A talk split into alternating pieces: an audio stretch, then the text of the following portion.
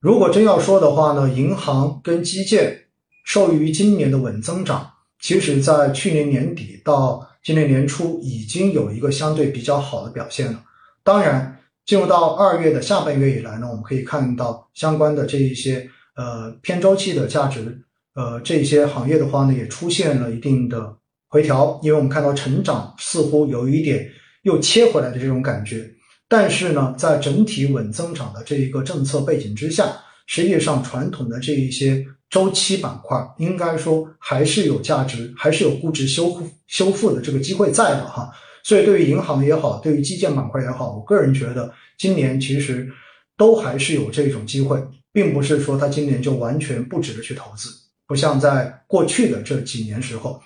而传媒，说实话哈，在很大程度上面呢，大家要关注的就是。呃，元宇宙，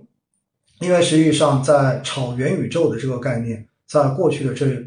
大半年时间中间，已经炒得非常的火热了。而传媒本身，它更多的是什么？更多的我们可以看到，为什么在过去的这一两周时间，传媒出现比较明显的这种调整？那么也就是因为当市场情绪不好的时候，有各种关于，比如说游戏版号到底发不发的这种谣言出来，那么都会去。影响到比较脆弱的这种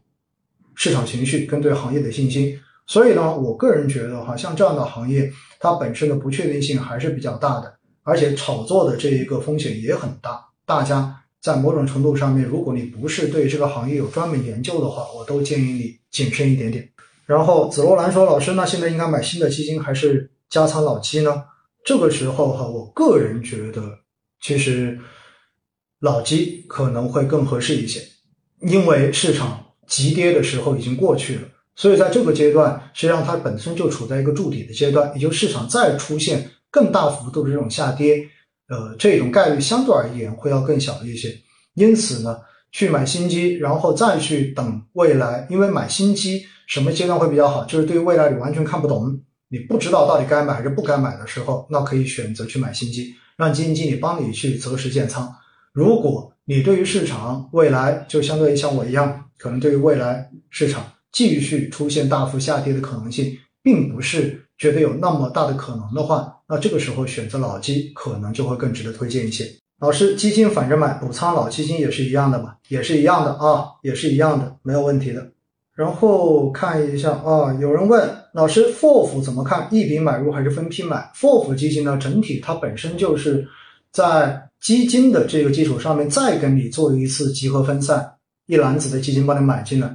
所以相对而言呢，它的整体风险你还是要看一下，因为也有呃比较激进的这样子的 FOF 基金，但是绝大多数的 FOF 基金呢都是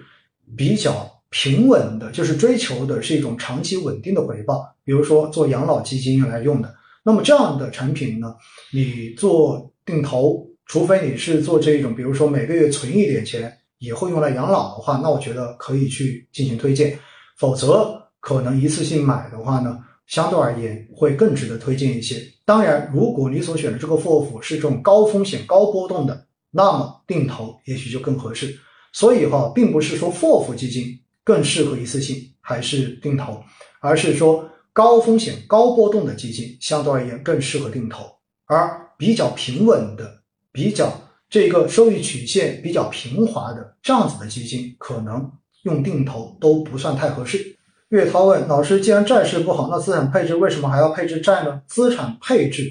是因为配置相关性比较低的不同大类资产，而达到避免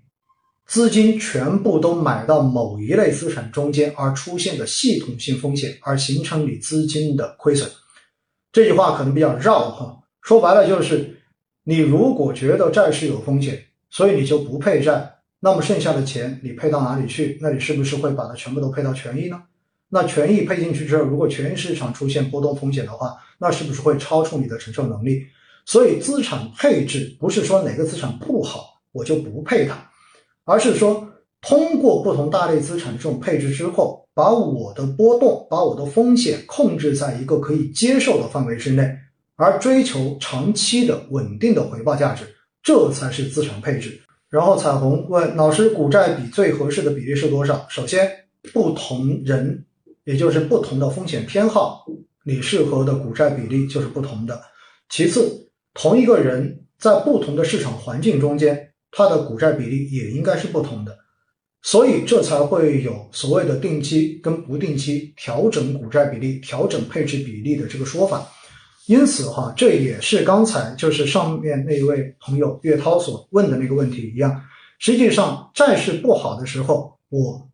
是不是就一定说不配债？如果当它还没有跌，但是我又不看好它的未来，那我确实是可以在资产配置中间把我债券资产的一个占比变少的。而把其他类的资产变得更多一些，其实这就是投资经理在资产配置中间用他的专业能力去分析不同的大类资产未来的这种机会而做出的动态调整，它的价值就在于这里，这就是专业的价钱价值，大家明白了吗？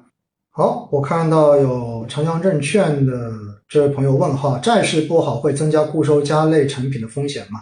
实际上哈，从呃，数据来讲，数据来看的话呢，目前市场上的